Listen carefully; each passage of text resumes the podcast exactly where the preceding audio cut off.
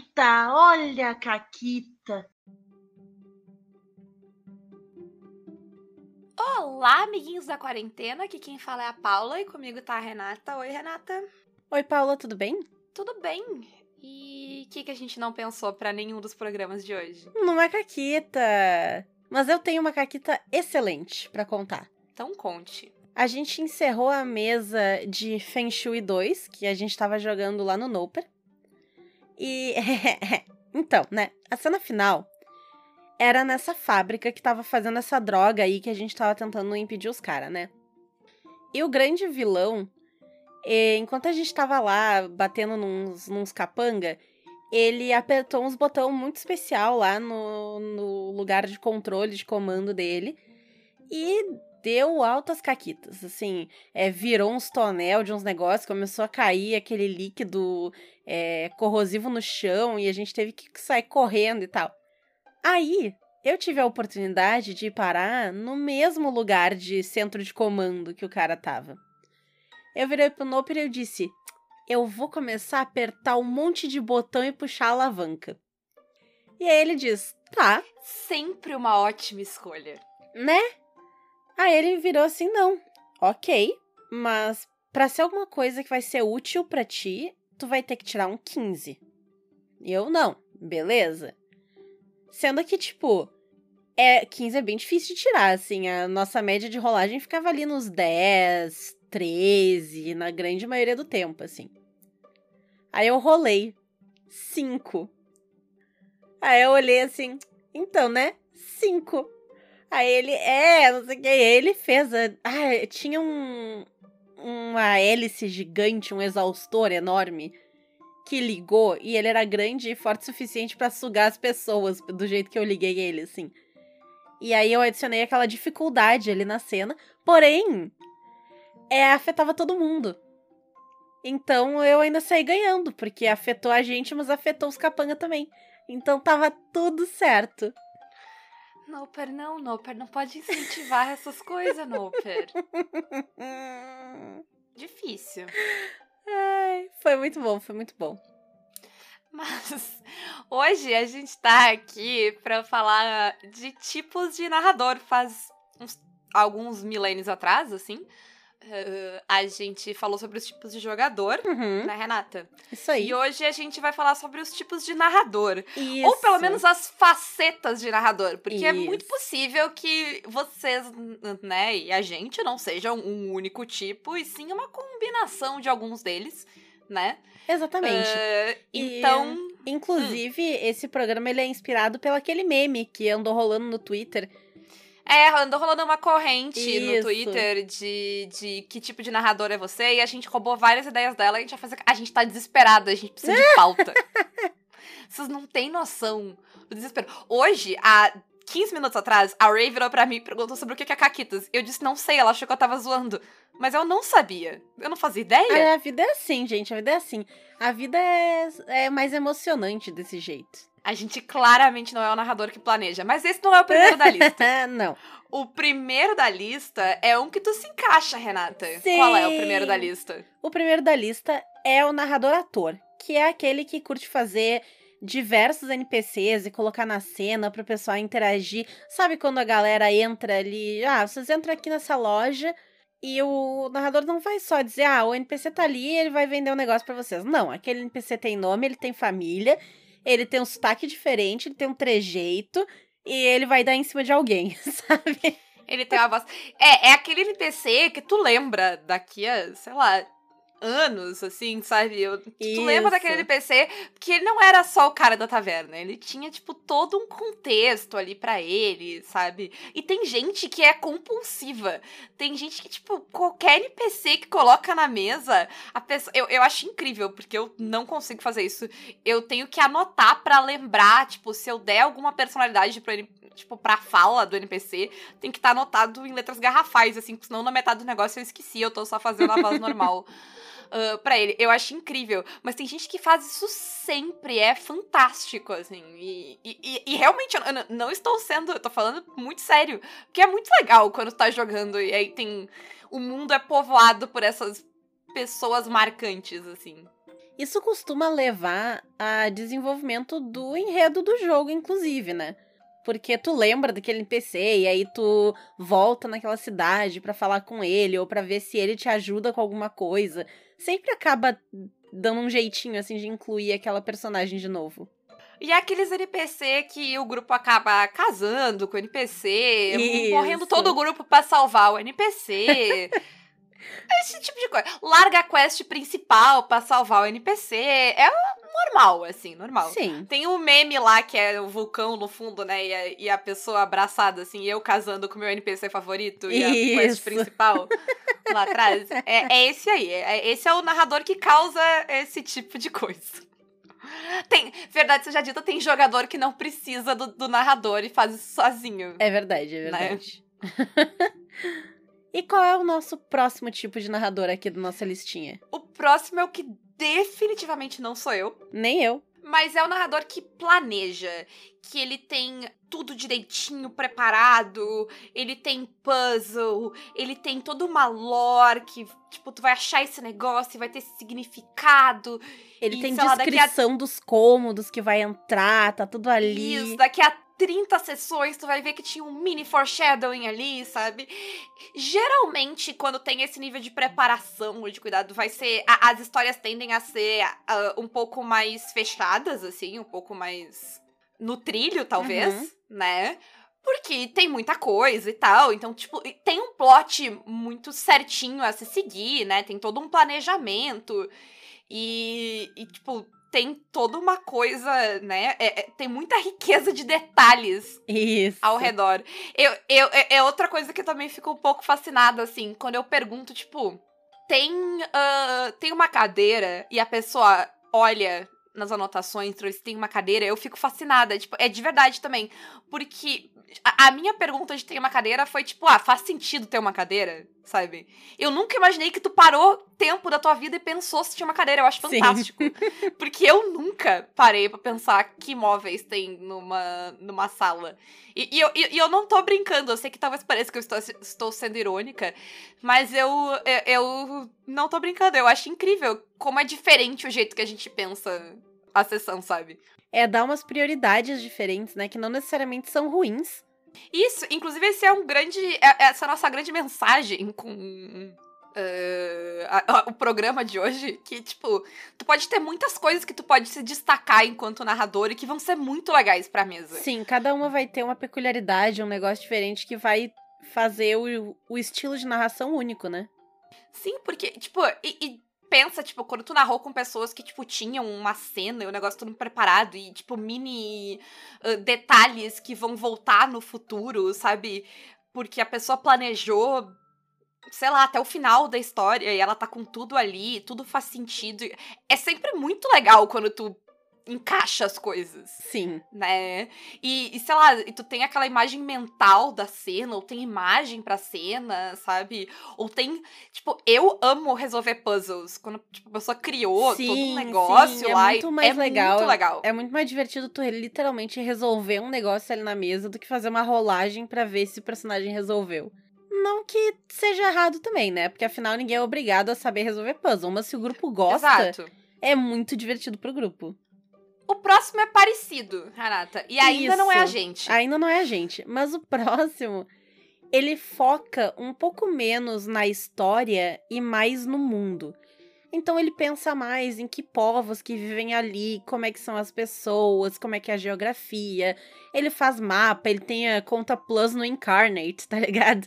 E ele vai lá, de... ou então ele desenha na mão mesmo e faz, enfim é, pensa diferentes biomas, tem toda uma lógica de por que que, por que que tem essa cadeia de montanhas, e aí como ela tá aqui, vai ter um deserto ali do outro lado, porque não sei o que, sabe? Tem todo um, um, uma geografia muito bem pensada ali.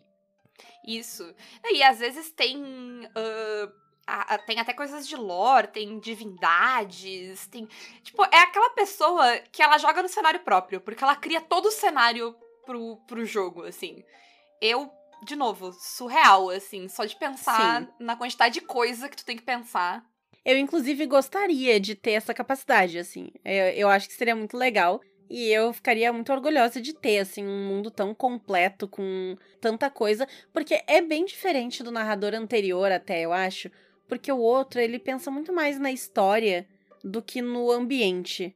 Ele pensa no micro, né? É, tipo, ele, vai, pensa ele vai micro. criar em riqueza de detalhe o mundo que tá ao redor dos jogadores. Imediatamente ao redor dos jogadores, né? E é por isso que, em geral, o outro narrador tende a ser uma coisa um pouco mais guiada. Né? Porque quando eu tenho, tipo, todos os potes que estão na sala B, é, geralmente é importante que os jogadores entrem na sala B. Isso. assim. e, e, tipo, não tem nada de errado com isso. Eu, enquanto jogador, inclusive, eu quero entrar na sala B, porque, tipo, tem todos os potes. Eu quero, Eu quero saber enfiar o o que nos dedo e botar na boca, assim, todos aqueles potes. Hum, Exatamente. Cérebro. Ah, então, é super válido. O outro, mas esse aqui não, ele tem um mundo inteiro. Então não importa tanto uh, para onde tu vai, o que, sabe, exatamente o que tu vai fazer, porque ele tem o mundo, ele tem o macro do mundo, né? Então ele sabe Isso. tipo as regiões, quem governa, tem uma questão política. Tu chegou a fazer um pouco isso? Lembra que tu tem algumas cidades que tu criou lá no teu mundo e tal? Sim, eu fiz, mas ao mesmo tempo não foi 100% criação, né? Eu usei muito gerador, muito gerador de coisa. Então, tipo, sim, até tinha, mas ah, boa parte do mérito é de geradores também, porque eu ia, tipo, ah, isso Sim. aqui, sei lá, eu fiz ali, o mundo foi criado num gerador de mapa, literalmente, e aí o nome do negócio era, sei lá, ali, a Fortaleza das Gárgulas. Aí, tipo, não, perfeito, vai ter gárgulas aqui, porque o nome do prédio é Fortaleza das Gárgulas, sabe? Então, eu fui usando a partir disso. Sim. Não, e, e eu acho que, tipo. Não, não acho que, tipo, necessariamente perca o, o tipo de narrador usar Uhum. os geradores, mas tem, claro, tem gente que faz tudo do zero. Mas sabe que pensando agora, tem um outro muito parecido com esse, que é o que conhece o cenário. Uhum. Porque às vezes é um cenário pronto, mas tem aquele narrador que ele conhece tudo do cenário. Ele sabe a geografia, o lugar, quem governa em cada lugar, quais as tretas políticas, quem tá, faz... quem tá tretando com quem.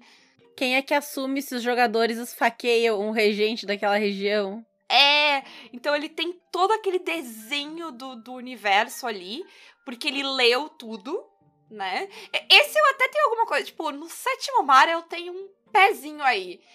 Mas é mais ou menos porque eu vou lendo conforme eu preciso. Eu não sei o mundo todo, mas eu sei todo mundo por onde eu já passei. Narrando. Uhum, aham, aham. Então, tipo, é alguns, algumas nações e alguns continentes eu sei muito bem que meus jogadores estiveram lá, mas os lu- lugares que os meus jogadores nunca estiveram, eu não faço ideia do que tá acontecendo. E agora a gente vai pro tipo de narrador que é o que mais se encaixa na gente. Agora é onde a gente abraça. É, que é o narrador do improviso. É o narrador que não Exato. prepara os negócios. Gente, eu, eu vou ter que confessar, tá? Sexta-feira passada, eu tinha combinado de narrar uma sessão de tênis e feitiços, que a gente inclusive comentou aqui sobre, né? O RPG de panfleto do Valpassos. E faltando meia hora pro horário, eu fiquei tipo, opa, é hoje, né? Não pensei em nada, não li o sistema recentemente e não jantei. Então, eu fui fazer todas essas coisas. Jantar é importante. Jantar é importante. Foi a primeira coisa que eu fiz, inclusive. Eu fui jantar. Aí, cinco minutos antes da gente entrar na chamada, eu li o sistema, que afinal é um panfleto, né? Não tem também tanta coisa assim pra ler. Aham. E eu não. Ele tem um gerador de plot que eu já tinha rolado quando a gente criou o personagem, então eu já tinha, assim, alguns pontos ali. E depois eu não preparei absolutamente nada. Eu sabia que eles iam pra um templo. O que, que tinha no templo? Eles que me disseram. Eles que montaram o templo. Aí, o que, que tinha dentro da sala do templo? Eu inventei um negócio em cada sala e o resto eles que inventaram também. Quem são os NPC que tava ali? Eu perguntei pros jogadores. Eu acho que esse é um, é um tipo de narrador que muitas vezes inverte os papéis tradicionais. Porque o papel tradicional do RPG é o jogador reage ao mestre. O mestre que improvisa, ele reage ao jogador. Aham, total.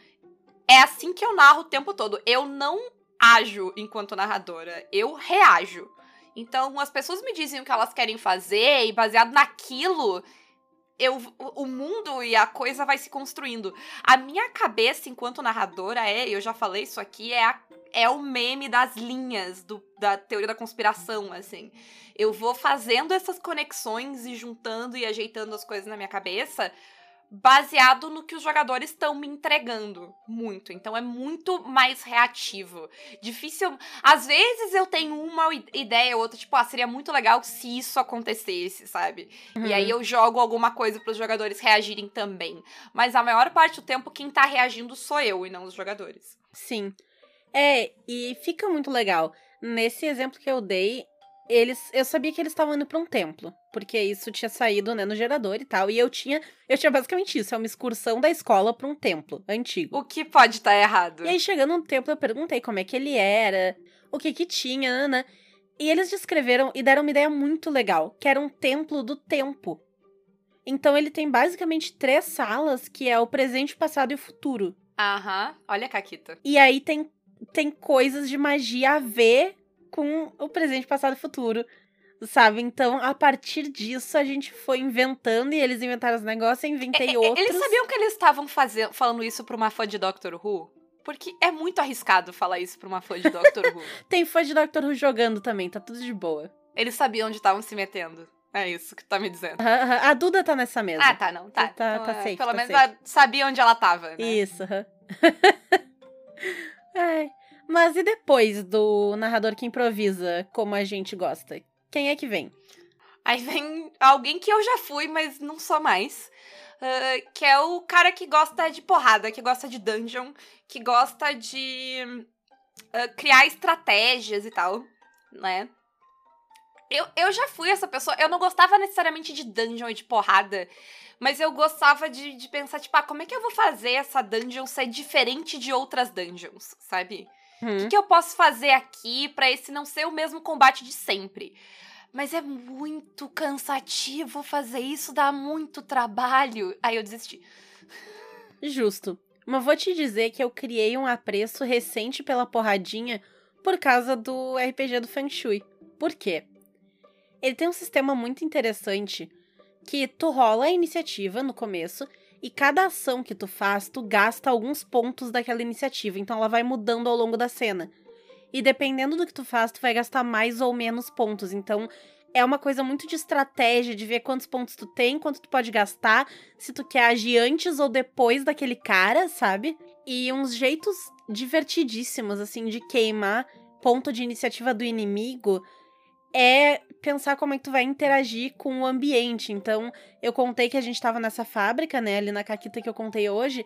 Eu soltei um cano e botei na cara, um cano com vapor, assim, na cara de uma mulher que tava lutando contra mim. E aí ela ficou meio presa ali, atordoada, sem conseguir sair. E aí ela tinha que gastar a ação dela para se soltar de mim, que tava segurando ela ali. Então eu queimei a rodada dela, entendeu? E aí eu dei vantagens para nós porque ela era uma NPC que ia agir menos vezes. Então, é, o Feng Shui é total porradinha, assim, ele, tanto que para cenas de não porrada, ele não tem tanto recurso. Uhum. Porque não é isso que ele tá ali para simular. Mas ele faz a porrada de um jeito muito legal. É, eu tô pensando agora que eu joguei sistemas que tinham porradas interessantes. Eu não narrei eles, mas Uh, o Yggdrasil foi interessante da parte de, do ponto de vista estratégico. Eu acho o Savage Worlds bem interessante, a iniciativa dele, que as pessoas geralmente torcem o nariz, mas, mas essa coisa de a iniciativa não ser uma coisa fixa, eu acho que ela traz muita coisa interessante pro. Uh, pro. Se sabe, pro jogo. A iniciativa não ser uma coisa fixa, tu poder uh, agir mais de uma vez, sabe? Uh, essa coisa de tu não saber. Que eu acho que o que me cansa num combate tipo do DD é que eu meio que sei de, sabe, como ele vai se Sim, apresentar. É tudo muito fixo, né? Porque tu sabe. E é a... muito difícil de ele não ser desse jeito. É, porque tu sabe a ordem que os caras vão atacar e tu meio que sabe o que, que o inimigo vai fazer na maioria das vezes, porque logo no começo tu já vê se ele é um guerreiro, se ele é um mago, se ele é não sei o quê. Aí tu sabe é, mais eu, ou menos o dano. Enquanto tô narrando, sei o que o jogador vai fazer. Isso. Então, o, quando eu narrava mais D&D, o que eu fazia era saber como é que eu quebro isso, como é que eu faço os jogadores terem que pensar num negócio diferente, sabe? Como é que eu forço eles a, tipo, sair do automático. O, automático para mim é aquela vez, tipo, clica a tua vez de jogar, tu só abre a mão, né, e deixa o dado cair, porque tu uhum. já tá uhum. com os dados prontos ali na mão. Uh, dano, tudo, rótulos. E aí só segue, sabe? para não virar uma parada muito mecânica. O que o narrador que curte o combate geralmente faz, porque geralmente ele bola um combate complexo, né? Ou uma dungeon complexa que vai exigir que tu pense e não só role dado. Mas é difícil, dá trabalho. Parabéns para quem faz. Dá bastante trabalho. O próximo tipo de narrador que a gente tem aqui é um tipo que eu gosto muito de ser. É aquele narrador que pega, quando tu escreve uma história pro personagem, aquela, aquele backgroundzinho gostoso, assim, que tu escreveu. E aí tu colocou aquele amigo de infância, uhum. aquela pessoa da tua família. É o narrador que pega e faz doer. É o narrador que, que faz sofrer com os negócios que tu botou, que costura todo o teu background na narrativa então, assim, se, ai, não sei quem são meus pais. Ah, que erro. Que erro tu não saber quem são teus pais. Agora teu pai é, é o Zé é. Vilão. É. E agora? Uhum. E agora? É, eu, eu particularmente gosto muito disso também, porque como eu falei, gente, tudo, tudo baseado na preguiça. Mas por que que eu vou criar um começo de campanha se os jogadores vão me dar um background? Entendeu? E às vezes, e não precisa ser um background de, sei lá, a pessoa escreveu cinco páginas, mas sei lá, no sétimo mar que a pessoa responde 20 perguntas, no meio daquelas 20 perguntas, alguma coisa a pessoa vai ter que me dar. Aham, aham. A pessoa vai ter que escrever a história dela lá, do que, que ela quer. Então, nessas mini coisas, que às vezes são coisas bem simples, de, da montagem de personagem mesmo, que tu vai dar, sabe? Tipo, ah, eu sou alguém assim, assado e tal, eu tenho esse tipo de personalidade Daí eu consigo costurar, como a Renata falou, e a palavra é costurar aquilo na história. Às vezes é coisa que o jogador vai colocar ao longo, mas é muito prazeroso pegar os detalhes que o jogador faz, entendeu? Costurar na história e a, a, cara do jogador, assim, uhum. sabe? Quando ele se dá conta. Eu nunca vou me esquecer da tua cara com, abrindo o bilhete. Do, Sim, do, foi do, bem incrível. Foi muito teu incrível. bilhete. Uh, né, que era do personagem do que o vilão, ela descobrindo que o vilão era filho dela olhando o bilhete, assim. E é muito incrível e é sempre muito divertido de fazer. Então, cara, quanto mais o jogador me dá. E eu gosto muito que tem um jogador. Aí tem o um tipo de jogador que, que encaixa com esse narrador, que é o jogador que gosta. Ele, tu pergunta o negócio e ele diz, não sei. Ó, que alegria. É aquele jogador que ele, ele, ele não fecha tudo, ele não costura tudo, na, sabe? Porque às vezes a pessoa te entrega um background e ele é muito amarradinho. Tipo, ah, meus pais, sabe? Ele é muito definitivo. Uhum. E aí, e aí, é legal, ok, mas é mais difícil. Mas tem o jogador que ele te dá, ele te dá ali, é, eu só vejo infinitas possibilidades. Ele deixa buraco sabe? e ele ainda te diz, ah, isso aqui tu vê o que que encaixa, o que que tu pode fazer, e a gente só tá ali, Exato. Eu nunca vou me esquecer. Lembra a vez que o Léo e o Ângelo deram, me deram backgrounds incrivelmente vagos uhum. pros personagens deles. E aí, por algum motivo, eles fizeram personagens muito iguais. Os personagens deles eram iguaizinhos, assim, eles eram tipo o espelho um do outro. E aí eu. Hum.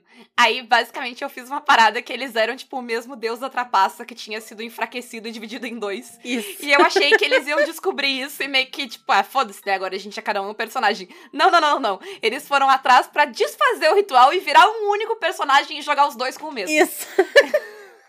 claro. Foi incrível. Claro. Ai. Sim, foi. Nossa, foi e, bom E tava os dois muito animados com a ideia de eles serem um único personagem agora. Isso, dividir a ficha. Exato. Ai, beijo pra vocês. Ai, excelente, excelente. E aí? Aí a gente tem na sequência aquele narrador que ele tá ali sempre pra, pra deixar todo mundo feliz. É o narrador amiguinho, claro que assim, né? Todo mundo que tá narrando quer deixar todo mundo feliz. Ninguém quer deixar as pessoas tristes na sua mesa. Mas é o narrador né? que quase nunca diz não. Isso, exatamente. Ele é super permissivo, ele tem pena do jogador, então a pessoa erra. Ai, rola de novo. Ai, toma uma vantagem, sabe? E assim, verdade seja dita, provavelmente esse narrador não vai conseguir jogar terror. É, vai ser difícil. Mas ele consegue, claro, jogar sistemas bastante heróicos ele vai conseguir jogar e vai ser muito divertido. Sim. Às vezes ele vai ter umas caquitas sem tamanho pra lidar, porque vai. dizer sim pras pessoas sempre é uma insanidade. Assim, tem gente aí que joga aí no Caquitas, tem gente que joga bastante no Caquitas, assim. Que diz sim o tempo todo, a história vai parar, assim, assustador, né? Quem, quem é sabe de quem eu tô falando, entendeu? A carapuça vai servir aí alguém. Uh, mas é legal também, e, tipo, e não tem nada de errado com dizer sempre sim. Se tu tá jogando um sistema que, que abraça isso, inclusive é bem divertido enquanto uh, jogador, tu, a, a, única coisa é que tu vai passar bastante trabalho para criar desafio, né? Sim, é verdade. Que quanto mais tu diz sim, mais poderosos os jogadores ficam e mais tu tem que escalar o nível de, uhum. de, de poder, né? Sim, sim, real. E por fim, a gente tem o narrador do Ahaha! Vocês não esperavam isso? Sim, o narrador do plot twist. A pessoa que tá maquinando aquele negócio há sessões. E que pensou. Às vezes, não é nem necessariamente a pessoa que planejou tanta coisa, mas ela teve uma ideia. E ela tá segurando. Sou eu. É horrível. eu odeio guardar segredo, assim. Eu odeio. Eu gosto de contar as coisas. Mas, assim, vez ou outra eu tenho uma ideia dessa e. E sempre que eu tenho, sempre que eu tenho uma ideia dessa, acontecem mil coisas que travam. Ou a gente não joga, ou os jogadores resolvem fazer essa side quest que eles nunca teriam feito.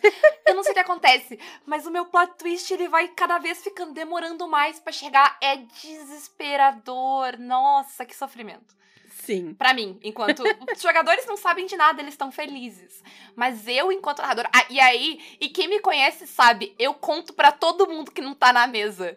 Eu, eu chego, tipo, vocês não sabem, não sabem o que eu pensei pra minha mesa. E aí eu conto o plot todo da mesma, da mesa, porque eu quero contar, entendeu? Aquela uma coisa que eu pensei. E aí, e, sabe, eu não posso contar pra ninguém, porque daqui a 15 sessão eles vão descobrir isso Sim. aí. Tipo quando a personagem, quando o personagem da Sarah era a chave para eh, trazer o equilíbrio de voltas para os mundos e eu decidi isso quando ela entrou na mesa e a gente jogou meio ano antes dela descobrir isso e eles não descobriam. Eu dava pistas e pistas e pistas e eles não faziam as conexões. Meu Deus, que desespero. E as pessoas não se contavam as coisas que elas sabiam, então elas não chegavam a conclusão nenhuma. Nossa, o, o, o Fred, a Poca e a Sarah podem testemunhar o meu desespero, se eles tiverem alguma memória para lembrar, o que pode ser que não aconteça. Mas, assim, meu desespero que eu tava, tipo, pelo amor de Deus, estão falando a resposta, presta atenção. é. Eu não tava nesse dia. É, então, isso foi no carro depois. Ah. Pessoas, tipo, elas jogaram as sessões, elas tiveram a pista e no carro elas estavam tentando resolver os negócios. E eu tava ali sentada ouvindo. E, e assim, elas estavam. Sabe quando a pessoa tá quase lá? Ela, falta um passo pra ela, ela tá descobrir tá assim, o negócio. Tipo, não, porque quando tu pega dois e dois, tu tem o resultado de dois mais dois, né? Exato. E eu ali, sentada, entendeu? Ouvindo, nossa, sim, dor e sofrimento. E, e é sempre assim, porque quando tu tem a, a resolução do, do mistério, ele é sempre óbvio, né? E quando tu tá resolvendo o mistério, ele nunca é. Então, uhum. então é tipo, enfim, dor e sofrimento, assim. Sim. Eu, eu sofro muito, eu gosto muito, adoro quando consigo fazer um plot twist, eu acho muito legal, tá? Inclusive, eu tenho um ótimo pra mesa de Cthulhu e eu tô com ele há duas sessões. Por quê? Que o que invento de coisa para fazer, não é? Eu tô há duas sessões tentando entrar numa campanha nova e a gente não saiu da hum, do entre campanhas que a gente tava. Em parte é a minha culpa, em parte é dos jogadores também. Mas enfim. E era isso, é isso. Era isso, a não ser que tu tenha alguma história aí, algum sofrimento teu de plot twist pra contar, era isso. Fechamos mais um programa em meia hora. Olha só, que eficiência, que beleza. Talvez o mundo realmente esteja acabando, gente. Viu só? Viu só? Mas, Renata, Renata, uh, agora no fim, o que, que, que tu é? Qual a tua combinação? Olha, eu acho que assim, eu sou majoritariamente a pessoa que improvisa, tá? Junto com algumas gotas do narrador-ator, uhum. que faz voz NPC e blá blá blá. E uma boa xícara do narrador que faz doer. Porque eu gosto de pegar, assim, aquela, aquele background de torcer o mamilo do background, sabe? Né? Então aquele ali. Eu acho que seria majoritariamente esse, assim. Eu até tenho um pouquinho de construção de mundo e de, enfim, criar algum lore, algum puzzle, mas é muito menos do que as outras coisas. E tu? Eu sou uma improvisadora costureira com algumas pitadas de plot twist de vez em quando. For good measure. É isso. É isso aí. Mas eu, eu gosto muito de costurar. Assim, não é à toa que a minha era favorita de Doctor Who é a do Russell, assim. Deixa o plot correr. Corre, vai, vai, vai. Quando tiver ali na sessão 4, 5, tu dá uma olhada para trás e tipo, tá, o que, que eu faço com isso aqui agora? Isso. como é que eu junto? Como é que eu pego o background dos jogadores, tudo isso que eles fizeram? Como é que a gente costura isso aqui? Porque alguma hora tem que costurar isso aqui. Aliás, é isso que eu tô fazendo com a mesa de Cutulo. A gente jogou umas 5, 6 aventuras. Agora eu tô tipo, hum, convém juntar isso aí, né? Uhum, sim. Convém. Mas e vocês? Que tipo de narrador vocês são? Que que, onde é que vocês se encaixam aqui? Teve alguma coisa que a gente não falou que vocês acham que é algum tipo diferente que devia estar tá aqui e não tá? E, Renata, quem quiser apoiar o Caquitas, como é que faz? Pode nos apoiar pelo Apoia-se PicPay ou Padrim. Lembrando que a gente tá com duas vagas abertas ainda para mulheres que queiram jogar com a gente uma vez por mês. Eu tenho uma mesa que tá aberta, então essa opção de apoio tá lá no PicPay e no Padrim. No Apoia-se ela não tá, porque o Apoia-se não me deixa limitar o número de pessoas que podem assinar. Então poderia ter o caos e 30 pessoas assinarem numa vez. É, vai que acontece um acidente, né? E aí seria um problema. Então. Isso. E assim, o pessoal uh, demonstrou interesse, então já tem duas pessoas que confirmaram interesse em jogar uma mesa de sétimo mar, que eu iria começar a narrar. Uh, eu não vou abrir ela agora em agosto, por motivos de que agora em agosto vai rolar a mesa do Brindlewood, né? Que a gente vai narrar pros, pro Isso. pessoal lá. Então, uh, a ideia seria abrir ela em setembro, né?